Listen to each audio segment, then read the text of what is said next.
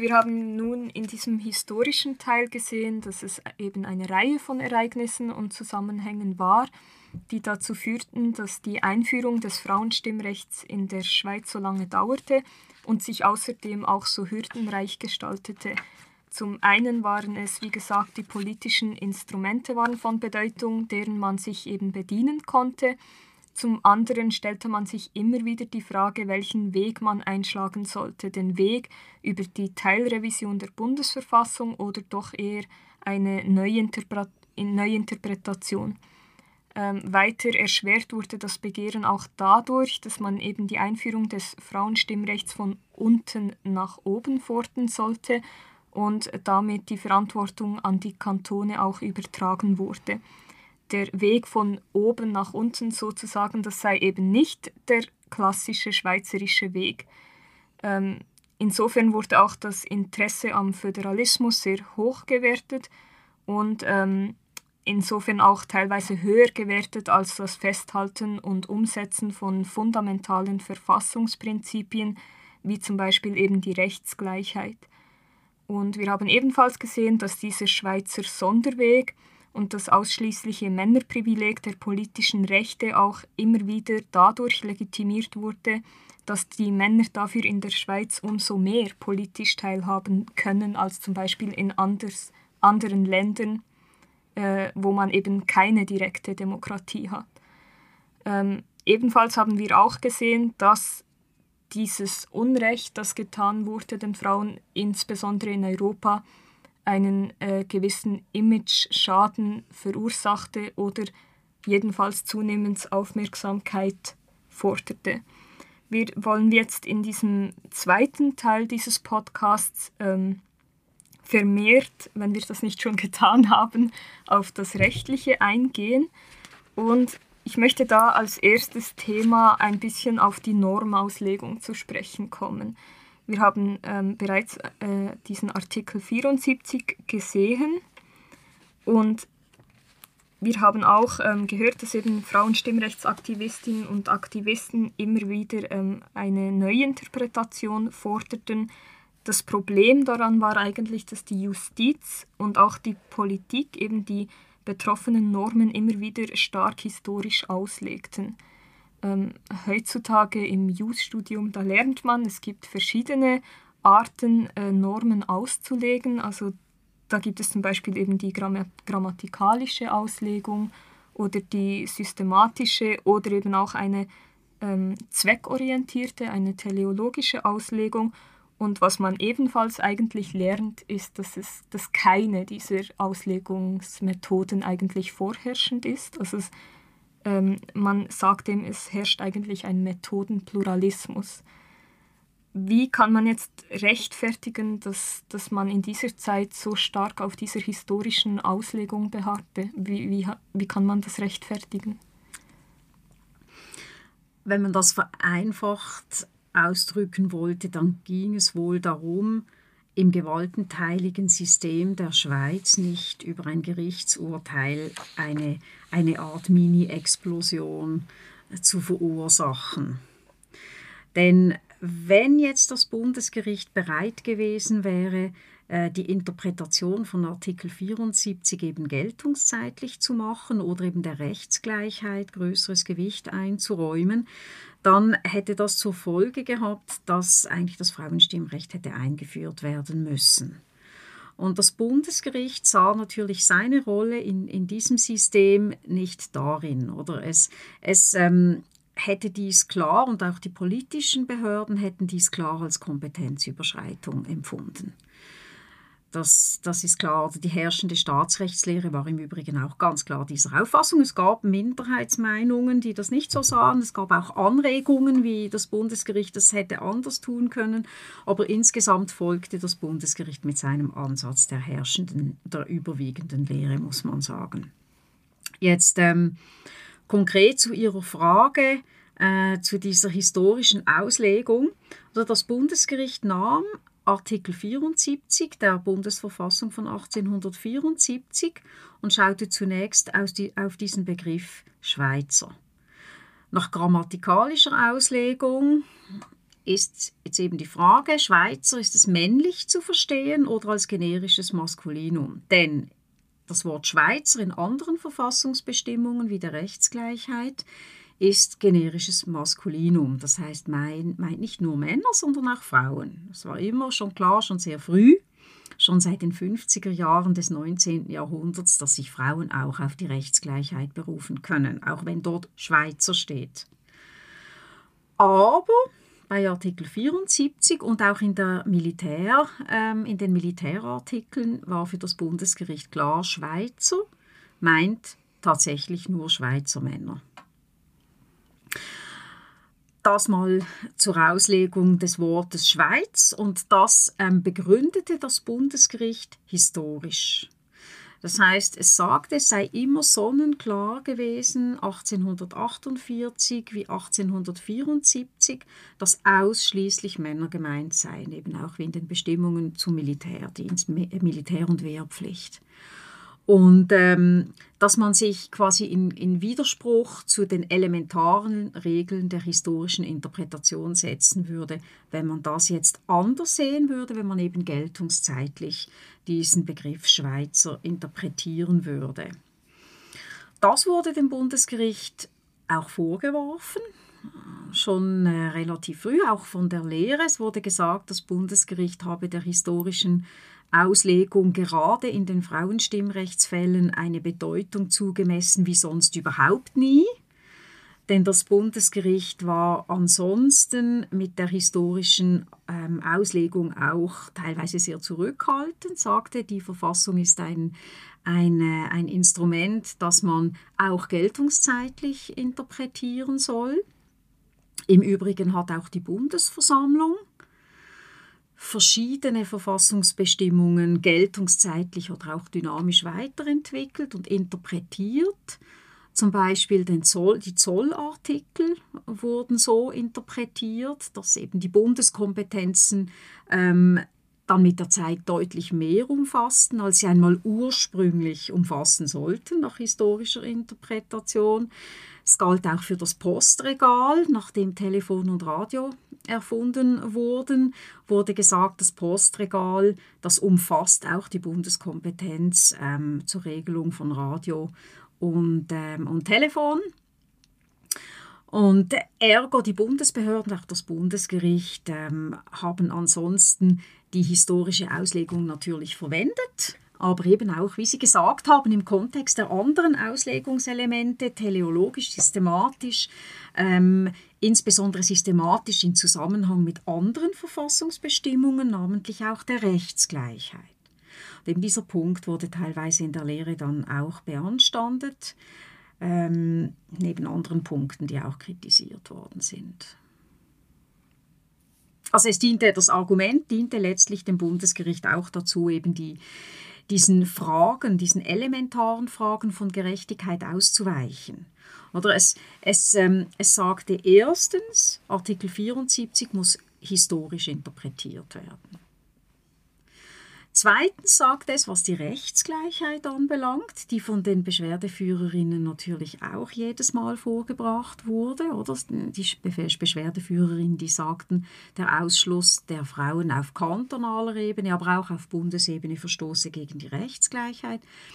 Da sagte das Bundesgericht, was die politischen Rechte auf Bundesebene betrifft, ist es so, dass Artikel 74 Lex Specialis ist zur, Religions äh, zur, zur Rechtsgleichheit. Das heißt, ähm, dass die Rechtsgleichheit in diesem Verhältnis gar nicht äh, berücksichtigt werden muss, der Sinngehalt. Hm? Ansonsten könnte man ja sagen, dass eben die Rechtsgleichheit oder der Sinngehalt der Rechtsgleichheit herangezogen werden müsste, auch um die politischen Rechte zu interpretieren. Und im Verhältnis zum kantonalen Recht, wo eigentlich die Rechtsgleichheit voll durchschlagen müsste, hm, auch nach heutigem System, aber damals auch schon, war das Bundesgericht sehr zurückhaltend. Da ging es um die Interpretation der Kantonsverfassungen und da zog sich das Bundesgericht darauf zurück, dass es sagte, Kantonsverfassungen werden von der Bundesversammlung gewährleistet, wie man so schön sagt, also ähm, genehmigt, kann, kann man auch sagen. Und wenn die Bundesversammlung eine Kantonsverfassung genehmigt, gewährleistet hat, dann bin, sind wir, das Bundesgericht, die Bundesrichter, daran gebunden, an diese Interpretation, dass diese Kantonsverfassung eben bundesverfassungskonform ist. Und dann können wir nicht diese Kantonsverfassungsbestimmung, die Frauen vom Stimmrecht ausschließt, ähm, quasi auf Vereinbarkeit mit der Rechtsgleichheit prüfen. Auch das wurde in der Lehre kritisiert, denn ähm, erstens mal war bis zu einem Frauenstimmrechtsfall gar nicht so klar, wie diese Gewährleistung durch die Bundesversammlung einzuordnen sei. Also dem Bundesgericht wurde vorgeworfen, es habe ausgerechnet einen Stimmrechtsfall, Frauenstimmrechtsfall zum Anlass genommen, zu sagen, ähm, ein Gewährleistungsbeschluss durch die Bundesversammlung immunisiere quasi die Kantonsverfassung. Aber es wurde ihm auch vorgeworfen, dass es eben die Weiterentwicklung in der Interpretation der Rechtsgleichheit auf Bundesverfassungsebene nicht herangezogen habe, um eben hier die Kantonsverfassungen ähm, zu überprüfen. Also dass man eigentlich die Weiterentwicklung auf bundesverfassungsrechtlicher Ebene auch in der Rechtsprechung hätte einbeziehen müssen. Also das war ähm, letztlich so äh, der Weg, den das Bundesgericht verfolgt hat. Ist für mich ähm, nachvollziehbar oder auch gestützt auf die herrschende Lehre. Also eben, es gab zwar diese Kritiker und Kritikerinnen, aber die herrschende Lehre ähm, war schon auf der Linie des Bundesgerichts, das muss man sagen. Was man dem Bundesgericht äh, vielleicht vorwerfen kann, ist, dass es diese Fragen der Gerechtigkeit nicht wenigstens vertieft angesprochen hat. Das wäre natürlich auch aus der Sicht der äh, politisch Aktiven oder Aktivistinnen, der Aktivisten, ähm, wäre das sehr hilfreich gewesen. Oder wenn, wenn sich das Bundesgericht wenigstens mit den Fragen auseinandergesetzt hätte ähm, gesagt hätte, dass ähm, rein aus, aus äh, Gleichheitsüberlegungen man sich fragen könne, ob das so noch aufrechterhalten werden sollte. Oder also, aber ähm, davon finden wir praktisch nichts in diesen Bundesgerichtsentscheiden, auch nicht in, in den Urteilen aus den 50er Jahren wir wollen ja in diesem Podcast uns auch immer wieder fragen, welche Lehren können wir aus dieser Geschichte auch für die Gegenwart ziehen und, und für die gegenwärtigen Entwicklungen der Demokratie. Und interessant ist, dass Sie zu Beginn Ihrer Studie, man könnte es fast als Fazit bezeichnen, einen Punkt vorwegnehmen, indem Sie schreiben, Generell bedeutet die tatsächliche Verwirklichung der Gleichstellung von Frauen und Männern und im weiteren Sinne aller Menschen notwendigerweise, sich von der historischen Bedeutung der durch das patriarchalische System geprägten Normen zu lösen, um innovative Interpretationen vorzuschlagen. Was meinen Sie mit innovativen Interpretationen und wie kann man eben hier diese Brücke schlagen, einerseits zwischen Unrecht beseitigen durch innovative Interpretation und, und auf der anderen Seite eben Rechtssicherheit. Mhm. Dieser Teil des Vorworts stammt nicht von mir und äh, Brigitte Studer, sondern von unseren Auftraggeberinnen, ähm, dem FRI-Institut.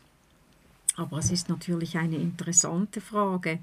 Es ist eigentlich letztlich die Frage, wo ist die Grenze zwischen Recht und, und Rechtspolitik am Schluss. Und äh, für mich ist das ein, eine dynamische Entwicklung oder auch die Interpretation des Verfassungsrechts. Und diese, diese Diskussion, also ich finde gerade ähm, das Frauenstimmrecht gibt sehr viele Anhaltspunkte zu überlegen, wer macht Spielregeln und diese Spielregeln, wer interpretiert diese Spielregeln und was sind eigentlich die Auswirkungen. Und da komme ich noch einmal zurück auf ähm, meine Äußerung, dass eben die Frauen nicht partizipierten an den Spielregeln. Und jetzt, wenn wir uns zurückversetzen, sagen wir in die 60er Jahre. Frauen waren zwar Lehrerinnen, Sie waren Ärztinnen, sie waren auf kantonaler Ebene teilweise Richterinnen, Jugendanwältinnen. Ähm, Sie hatten also wirtschaftlich auch eine Bedeutung. Also in der öffentlichen Sphäre waren sie auch in diesem Sinne oder in der halböffentlichen Sphäre waren sie präsent. Aber sie waren vom ganzen Spiel der Politik ausgeschlossen. Jetzt, wie muss man sich das konkret vorstellen? Sie hatten, es gab zwar Journalistinnen, aber ähm, sie hatten in den Medienhäusern keine dominante Präsenz. Das heißt, sie bestimmten nicht maßgeblich mit, wie die öffentliche Debatte ablief oder wie kommuniziert wurde durch die Medien. Das war das eine. Das andere war, sie konnten ihre Anliegen nicht formell einbringen. Also sie waren selber nicht in der Lage, ähm, politische Strukturen zu nutzen, mit Ausnahme der Petition. Sie konnten weder eine Volksinitiative unterschreiben noch ein Referendumsbegehren unterschreiben. Sie konnten nicht abstimmen, sie konnten nicht wählen, sie konnten nicht gewählt werden. Also sie waren davon ausgeschlossen. Es hatte zur Folge, dass sie ähm, auf Bundesebene weder die Richter am Bundesgericht bestimmen konnten, noch selber am Bundesgericht Einsitz nehmen konnten. Im wirtschaftlichen Bereich waren sie zwar aktiv, aber sie partizipierten kaum an den wirtschaftlichen Strukturen, in denen es wirklich um Macht und, und um sehr viel Geld ging. Also sie waren eigentlich ähm, von allen Foren ausgeschlossen, in welchen man sich Gehör verschaffen konnte. Und sie waren eben vor allem eben auch ausgeschlossen von den Spielregeln, die definierten, welche Verfassungsbestimmungen erlassen werden, welche Gesetzesbestimmungen erlassen werden, die dann aber das Leben der gesamten Bevölkerung betreffen, also auch der Frauen. Also eigentlich ein fortgesetztes Untertanenverhältnis, so wie es in der Verfassung eigentlich erwähnt ist. Oder die Verfassung sagte, es gibt keine Untertanenverhältnisse mehr aber eigentlich bestand in Bezug auf die Frauen ein fortgesetztes Untertanenverhältnis. Und dann kann man sich natürlich fragen, diese gesetzlichen Strukturen, die so geschaffen worden sind, inwieweit perpetuieren sie dieses Unrecht? Oder das sind diese Fragen. Und, und das Free-Institut, ähm, das eben unsere, unsere Studie in Auftrag gegeben hat, das befasst sich mit, mit diesen Fragen, also mit, mit diesem Weiterdenken unserer Vergangenheit. Also wo kommen wir her eigentlich? Wo kommen wir her? Wo kommt, kommt unser Recht her? Wo sind wir heute? Und wo gehen wir hin? Und diese Studie gibt einfach ein bisschen, gibt einen kleinen Denkanstoß oder in, in, diesem, in dieser großen Aufgabe, sich zu überlegen, äh, wo geht die Reise hin letztlich, auch in der Geschlechterpolitik. Ich finde die Frage der Spielregeln, diese Metapher, die finde ich wirklich interessant, weil dann gerade bei im rechtlichen Diskurs eine zirkuläre Argumentation folgt, wenn ich das richtig sehe. Also genau, die, das System ist selbsterhaltend. Die Spielregeln, die bleiben, weil wir schon immer die Spielregeln hatten. Das ist gerade der Kern der historischen Auslegung. Mhm. Und ich frage mich da auch, inwiefern es überhaupt sein darf, dass eine historische Interpretation zur Anwendung kommt oder in diesem Ausmaß, wo historisches Unrecht herrschte. Ist das überhaupt adäquat? Ja, man kann sich fragen, ob es nicht gerade Aufgabe eines Verfassungsgerichts wäre, also eines Verfassungsgerichts, das tatsächlich kompetent wäre, ähm, auch institutionell gewaltenteilig kompetent wäre, solche Fragen zu entscheiden, eben einen naturrechtlichen oder liberalen Ansatz äh, zu verfolgen, um es etwas vereinfacht zu sagen, und äh, die Gerechtigkeit eben durchzusetzen gegenüber diesen institutionellen Spielregeln. Einen Beitrag zur Diskussion des Frauenstimmrechts leisteten auch die sich häufenden Klagen zur Diskriminierung von Frauen beim Zugang zum Anwältinnenberuf. Das Bundesgericht anerkannte 1923 im Fall Dora Röde in Abkehr von seiner früheren Rechtsprechung, dass der Geschlechterunterschied alleine kein gültiger Grund sei, um den Frauen den Anwältinnenberuf zu verweigern. Der Ausschluss von Juristinnen vom Anwältinnenberuf beruhe einzig noch auf Vorurteilen und längst überkommenen Vorstellungen. Sie erwähnen im Buch Maurice Batelli, der dazu ausführte, dass hier das Bundesgericht eine Rolle einnahm, die nicht unähnlich jener des US Supreme Court sei, indem es nämlich die Verfassung fortbildete. Spätestens ab dann wurde dann Artikel 4 der alten BV zum primären Rechtssatz und Grundlage für die Forderung nach politischen Freiheiten und der Gleichheit von Frauen und natürlich der, der Durchsetzung im Recht. Konsequenterweise stellt sich da für mich die Frage, ob nicht auch die Frauenstimmrechtsdebatte davon hätte profitieren sollen. Aber das Bundesgericht hat sich, wie wir gesehen haben, dagegen gesträubt. Wie lässt sich dieses doch widersprüchliche Verhalten in der Rechtsprechung, wenn überhaupt, erklären? Also das ist, ist, natürlich eine interessante Frage, aber für mich relativ naheliegend, wo die Gründe sind. Das Bundesgericht ähm, hatte sich in, in, in diesen Fällen, wo es um, um die Zulassung zum Anwältinnenberuf oder zum Rechtsagentinnenberuf ging, ähm, mit kantonalem Recht auseinanderzusetzen und mit dem Aktivbürgerrecht auf kantonaler Ebene. Das heißt, ähm, es konnte auf eine ganz andere oder erlaubte sich auf eine ganz andere Weise mit der Rechtsgleichheit zu arbeiten. Es verstand aber eben die Rechtsgleichheit immer so, ähm, als eben Gleiches nach Maßgabe der Gleichheit gleich, Ungleiches nach Maßgabe der Ungleichheit ungleich zu behandeln sei. Und äh, das biologische Geschlecht wurde in, in dieser Diskussion dann eben auch unterschiedlich ähm, bewertet. Im ersten Entscheid, den wir schon erwähnt haben, im Urteil Kempin von 1887, als Frau Kempin-Spiri die Zulassung vor zürcherischen Gerichten als Anwältin beantragte und ihr das verweigert wurde von den Zürcher Behörden, ähm, mit Hinweis darauf, dass sie das Aktivbürgerrecht nicht besitze, des Kantons Zürich ergo auch nicht ähm, als Anwältin zugelassen sei. Da hat ähm, Frau Kempin auch mit der Rechtsgleichheit argumentiert. Und das Bundesgericht sagte, ähm, ich zitiere, weil das einfach eine sehr schöne Passage ist aus diesem Bundesgerichtsurteil von 1887, wenn nun die Rekurrentin zunächst auf Artikel 4 der Bundesverfassung abstellt und aus diesem Artikel scheint folgern zu wollen, die Bundesverfassung postuliere die volle rechtliche Gleichstellung der Geschlechter auf dem Gebiete des gesamten öffentlichen und Privatrechts, so ist diese Auffassung ebenso neu als kühn. Sie kann aber nicht gebilligt werden.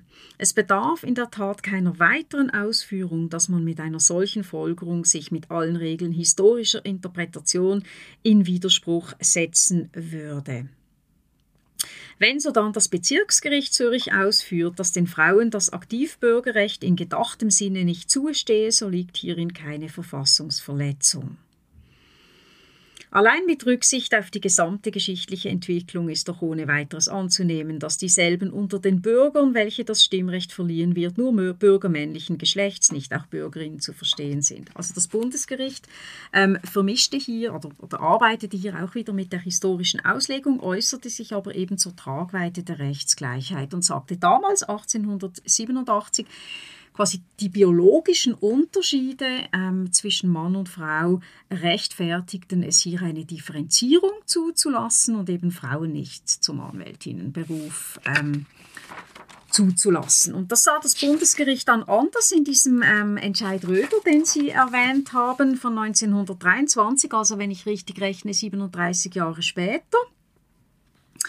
Und ähm, es sagte, dass eben ähm, zu sagen, Frauen könnten nicht als Anwältinnen oder Rechtsagentinnen tätig sein, das sei eigentlich nur, beruhe nur noch auf überkommenen Vorstellungen, auf Vorurteilen und ähm, dass aus der Rechtsgleichheit eben jetzt folge, dass Frauen auch zuzulassen seien.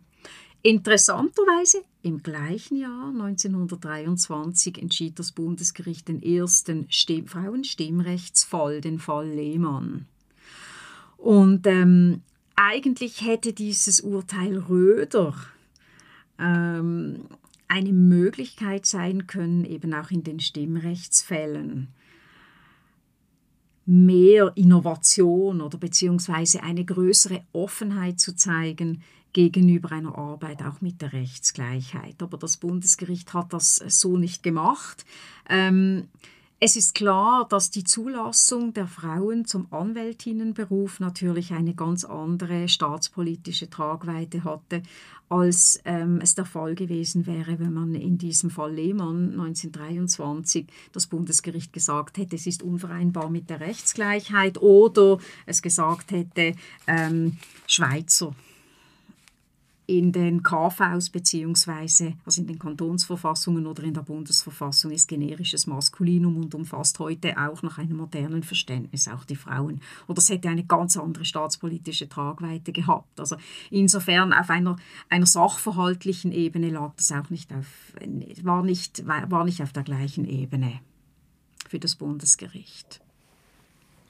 Ich möchte jetzt gerade nochmal auf diese Formel der Rechtsgleichheit, wie sie auch heute noch verwendet wird und wie Sie sie bereits erwähnt haben, zurückkommen, nämlich äh, dass man eben sagt, bei der Rechtsgleichheit gehe es darum, eben Gleiches nach Maßgabe seiner Gleichheit gleich und Ungleiches nach Maßgabe seiner Ungleichheit ungleich zu behandeln. Also es geht primär bei der Rechtsgleichheit um Gleichheit, aber die Frage ist immer, wo setzt man die Gleichheit an? Und ähm, Jetzt ist es ja eben so, dass durch diese Differenzlogik das auch ein bisschen Raum bietet für Missbrauch. Also man, man kann natürlich ähm, die Gleichheit immer unterschiedlich oder an unterschiedlichen Kategorien festmachen und dadurch ja den Sinn und Zweck dieser Norm eigentlich mhm. sehr stark beeinflussen. Ähm, das war ja eigentlich nicht mal eine Mindermeinung, sondern wurde auch dann ähm, äh, in der Botschaft so festgehalten, dass, dass man eben nicht immer ähm, jedem das Gleiche bringen muss, sondern jedem das Seine viel eher. Ähm, wie sehen Sie diese Formel aus heutigem Blickwinkel? Ähm, bräuchte vielleicht die Rechtsgleichheit auch eine Anpassung, damit sie eben nicht mehr äh, so viel Raum bieten kann für, für diese Differenzlogik, die dann eben schlussendlich Unrecht und nicht Rechtsgleichheit bewirkt.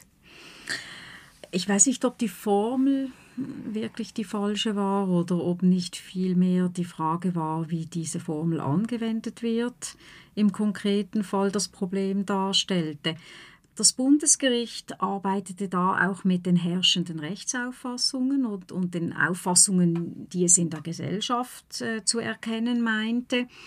Deswegen auch äh, diese, diese Wandlung zwischen dem Entscheid Kempin-Spiri und dann 37 Jahre im Entscheid Röder dass sich eben die gesellschaftlichen Auffassungen, auch die Rechtsauffassungen gewandelt hätten.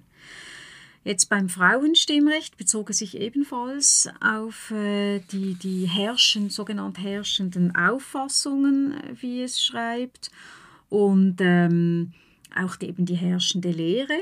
Nur war dort natürlich das Problem, dass diese herrschenden Rechtsauffassungen ähm, von ausschließlich von Männern äh, geprägt waren. Also dass äh, auch die gesellschaftlichen Auffassungen in diesem Sinne stark männlich geprägt waren. Oder wir haben ja vorhin darüber ges gesprochen, dass Frauen an den Machtstrukturen überhaupt nicht partizipierten. Und auf diese Machtstrukturen bezog sich natürlich auch das Bundesgericht. Und auch auf diverse abgelehnte Männerabstimmungen über die Einführung kantonaler Frauenstimmrechte. Aber auch dort ist es natürlich interessant. Das Bundesgericht sagte, ähm, dass eben diese Anschauungen sich noch nicht so ähm, gebildet hätten in der Bevölkerung. Das macht das Bundesgericht fest an diesen Männerabstimmungen auf kantonaler Ebene, aber die Frauen konnten ja nicht partizipieren an diesen Abstimmungen. Also ähm, das Bundesgericht referenzierte bei diesen allgemeinen Rechtsauffassungen oder den Vorstellungen in der Gesellschaft darüber, was Gleichheit bedeutet und, und wer wer ähm, hier partizipieren soll, auf ein System, das Frauen ausschließt. Oder? Insofern haben Sie schon recht, oder? Es, es bietet äh, in einem solchen geschlossenen System mit selbstreferenzierenden Spielregeln, wie Sie sehr schön gesagt haben, ähm, eine gewisse Gefahr. Die Frage ist nur, was wäre die Alternative? Also ist es wirklich die Vollformel oder ist es der Umgang mit der Formel und die mangelnde Reflexion der Herrschaftsverhältnisse? Denn man hätte zumindest die Tatsache thematisieren können, dass die herrschenden Rechtsauffassungen eben von diesen Machtstrukturen gebildet werden, dass zwar das Männerstimmvolk abgestimmt habe, aber dass das nichts darüber aussage, was die Frauen wollten. Diese Fragen wurden nicht aufgebracht. Auch nicht ähm, eigentlich durch den Bundesrat oder diese elementaren Fragen gesellschaftlicher Macht die wurden nicht diskutiert oder das System wurde als so selbstverständlich wahrgenommen. Und es, es war so selbstverständlich, dass nur innerhalb dieser Machtstruktur die Spielregeln verändert werden könnten, dass man nicht in der Lage war, darüber hinaus zu sehen. Und das zeigt sich eben dann auch in der, in, in der Argumentation betreffend der Rechtsgleichheit. Darf ich vielleicht hier gleich einspringen? Ähm, Sie haben es erwähnt, männlich dominierter Bundesrat, männlich dominiertes Bundesgericht und dann haben wir eine Reihe von Staats- und Verwaltungsrechtsprofessoren, die Sie im Buch erwähnen. Burkhardt, Ruck, Patelli, Giacometti, Huber, das sind nur einige der ganz vielen, die sich hier zu dieser Thematik geäußert haben. Erst ab 1940 kommen dann auch äh, die Stimmen äh, von RechtswissenschaftlerInnen ins Spiel. Ähm, ich frage mich hier, wie Sie die Rolle der männlichen Rechtswissenschaftler in, diesem, in dieser Entwicklung werten. Haben Sie das Gefühl, dass Sie Ihre Positionalität als Männer kritischer reflektiert haben als Ihre Kolleginnen am Gericht oder in der Legislative? es gab in der Staatsrechtslehre doch zunehmend sehr kritische Stimmen. Also es gab vor allem zunehmend Stimmen, die ganz klar das Frauenstimmrecht ähm, forderten. Also einige der Personen, die Sie aufgezählt haben, gehören klar zu dieser Gruppe, ähm, die schon in den 50er und auch in den 60er Jahren gesagt haben, das ist eine unerträgliche Ungerechtigkeit und das Frauenstimmrecht muss jetzt eingeführt werden. Und es gab auch welche, die sagten, es ist nicht am Männerstimmvolk das zu tun, sondern am Parlament. Das Parlament soll gestützt auf eine, eine, eine geltungszeitliche Interpretation der Verfassung die Bundesgesetzgebung über die politischen Rechte ändern. Dann untersteht das nur noch dem fakultativen Referendum und so das Frauenstimmrecht einfach einführen. Und es gab sogar solche, die sagten, es sei ein Bundesgericht, äh, das Frauenstimmrecht einzuführen. Aber die Mehrheit war schon der Meinung, es brauche eine formelle Verfassungsrevision. Und zwar auch die, die eigentlich der Meinung waren, man müsse jetzt unbedingt das Frauenstimmrecht einführen. Die waren dann letztlich, was das Verfahren anbelangt, der Meinung, es braucht die formelle Verfassungsrevision. Und ähm, diese kritischen Stimmen, ja, die waren durchaus in der Lage, ähm, selber auch die eigenen Privilegien zu hinterfragen. Also diesen Eindruck habe ich schon erhalten, ganz klar es, wir finden natürlich in diesen Schriften teilweise schon noch so ähm, Stereotype, ähm, Aussagen über, über äh, äh, Frauen und, und eine als, als anders wahrgenommene Erfahrungswelt der Frauen.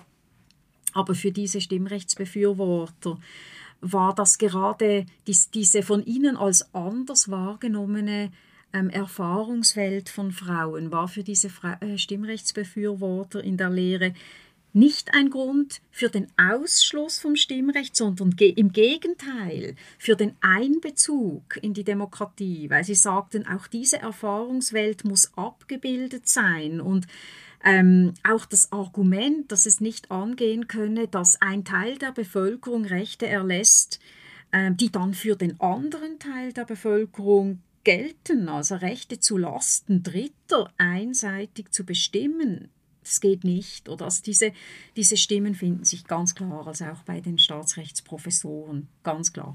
Und die Frauen, die dann hinzukommen, oder weil immer mehr Frauen auch Jus studiert haben, doktoriert haben, Ähm, diese Dissertationen, es gibt äh, im Wesentlichen drei Dissertationen zum Frauenstimmrecht von Frauen, ähm, waren auch sehr dezidiert der Meinung, dass das Frauenstimmrecht eingeführt werden müsse, aus Gründen, ähm, aus dem demokratietheoretischen Gründen, aus Gründen von Freiheit, von Gleichheit, aus einem liberalen Verständnis. Aber ähm, was die, die Form der Einführung anbelangt, übernahmen sie auch die Sichtweise der etablierten Rechtslehre, diese drei Dissertationen, und waren der Meinung, es sei letztlich am äh, Männerverfassungsgeber, das heißt an Volk und Ständen, Männerstimmvolk und Ständen, darüber zu ähm, ähm, befinden und halt die Verfassung zu ändern, den Text der Verfassung zu ändern. Vielleicht gehe ich jetzt in der Diskussion etwas zu weit oder lehne mich zu sehr aus dem Fenster, aber ähm, ähnliche, sage ich jetzt mal, politische Gefühle hatte ich bei der letzten Abstimmung über die Ehe für alle. Ähm, ich hatte das Gefühl, das ist etwas, ich gehe abstimmen und möchte mich dafür einsetzen, aber ich hatte auch ganz stark das Bedürfnis, diese Macht nicht haben zu wollen über dermaßen grundlegende Freiheiten anderer Personen abzustimmen. Das, das war mir ganz zuwider. Das ist vielleicht auch noch interessant, ob, ob auch solche Stimmen vielleicht damals im Diskurs vorherrschten.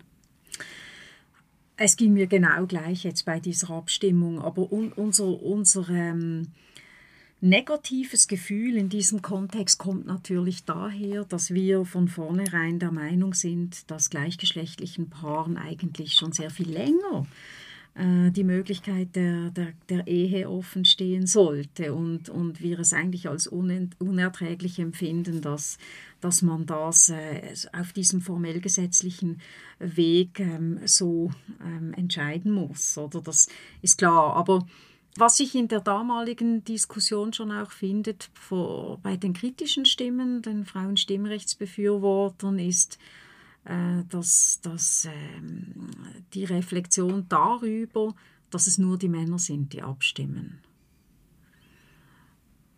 In diesem System groß geworden war für die meisten klar, dass es eine solche Abstimmung brauchen würde, eben dieses selbstreferenzielle Spielregelsystem. Aber ähm, sie waren sich durchaus bewusst, dass das widersprüchlich ist, dass, dass eben eigentlich nur die Männer ähm, teilnehmen an dieser Abstimmung. Also wir haben ja über diese schon verschiedentlich darüber gesprochen, dass es namentlich nach den 50er Jahren auch in der Staatsrechtslehre und sonst in der juristischen Literatur kritische Stimmen gab. Es gab eben auch zunehmend Publikationen von Frauen, und äh, die waren teilweise sehr ähm, äh, kritisch, auch sehr fordernd. Also Iris von Rothen, ebenfalls eine, eine Juristin, Gertrud Heinzelmann, Frau Bürgin Kreis, eine Notarin aus, und, und, und Rechtsanwältin aus Basel. Ähm, sie exponierten sich auch mit Schriften. Ähm, aber erstaunlich ist, dass ihre Schriften eben kaum rezipiert worden sind. Also ähm, weder in den Staatsrechtslehrbüchern noch auch vom Bundesgericht. Oder also diese, äh, diese Stimmen, die, die gab es. Also zum Beispiel Frau äh, Bürgin Kreis hat dieses Gutachten geschrieben, das ich glaube schon erwähnt habe, zur Verfassungsinterpretation. Äh, sie setzte sich da eingehend mit der Frage auseinander, ob es denn überhaupt so innovativ oder, oder revolutionär wäre. Ähm, wenn man jetzt äh, Artikel 74 der BV eben geltungszeitlich auslegen würde. Und sie kommt in diesem Gutachten klar zum Schluss, nein, es wäre, wäre nicht abwegig, es entspräche sogar eben einer, einer gewissen Praxis der Bundesbehörden. Dieses Gutachten wird eigentlich nirgends erwähnt. Und ähm, das zeigt auch wieder, oder? Es war für Frauen sehr schwierig, an diesen, sich überhaupt Gehör zu verschaffen in dieser ganzen Debatte, überhaupt wahrgenommen zu werden in dieser ganzen Debatte. Und das eben wohl verstanden außerhalb der formellen Strukturen von Gericht, Partizipation an Gerichten. Für mich stellt sich eine ganz wichtige Frage zum Schluss, was wir daraus für die Zukunft mitnehmen. Welche rechts- und staatstheoretischen Lektionen lernen wir aus dieser doch ausführlichen historischen und rechtshistorischen Aufarbeitung des Frauenstimmrechts in der Schweiz? Käme heute ein ähnliches Dilemma auf, stehen wir rechtlich gesehen auf sichereren Beinen? Sind Judikative, Exekutive, Legislative heute besser aufgestellt, um solche Ungerechtigkeiten zu vermeiden oder gar abzuwenden? Also die Position des Bundesgerichts im gewaltenteiligen System der Schweiz ist heute genau gleich, wie es eigentlich damals war. Wir haben ähm, nach wie vor keine äh, umfassende Verfassungsgerichtsbarkeit. Das Bundesgericht hat keine Verfassungsgerichtsbarkeit gegenüber äh, Bundesgesetzen oder beziehungsweise nur eine eingeschränkte. Also insofern, die Institutionen haben sich eigentlich nicht groß verändert, aber eben die Möglichkeit zur Partizipation an den Institutionen und an den Strukturen, die ist natürlich jetzt vorhanden. Interessant ist für mich, wie, wie man jetzt ähm, eigentlich so die, die Erkenntnisse aus dieser Debatte zum Frauenstimmrecht vielleicht auch nutzt für eine Debatte über die Frage, der, einer Modifikation im Bereich Ausländerinnenstimmrecht. Oder wir haben ja schon Ausländerinnenstimmrecht teilweise auf kantonaler, kommunaler Ebene. Wenn wir ähm, das diskutieren werden oder eine, eine Senkung des Stimmrechtsalters, die Fragen, was sind überhaupt die Voraussetzungen für eine Partizipation? Aber letztlich ist halt beim Frauenstimmrecht das Interessante diese Anknüpfung ausschließlich an das biologische Geschlecht oder das weder an die Frage, wie lange jemand in der Schweiz gelebt hat, wie, je, wie sehr jemand vertraut ist mit der Gesellschaft, mit dem politischen System oder wie groß die intellektuellen Fähigkeiten, die Urteilsfähigkeit einer Person ist, wie beispielsweise bei den Minderjährigen. Einfach nur diese Anknüpfung an das biologische Geschlecht und damit verbunden eine Anknüpfung an eine Reihe von, von Geschlechterrollenstereotypen. Also das ist schon ein, ein Alleinstellungsmerkmal dieser Debatte. Aber trotzdem können natürlich gewisse ähm, äh, Überlegungen durchaus genutzt werden. Also über die Frage, was sind die Ausschlussmechanismen einer Gesellschaft? Wo ist ein System so geschlossen, dass es eben eine Machtstruktur erhält, die wie die Sicht verbaut auf Ungerechtigkeiten, die sich abspielen außerhalb dieses, dieses Machtzirkels. Also diese Fragen finde ich, ja, bei diesen Fragen können wir durchaus etwas lernen aus dieser Debatte.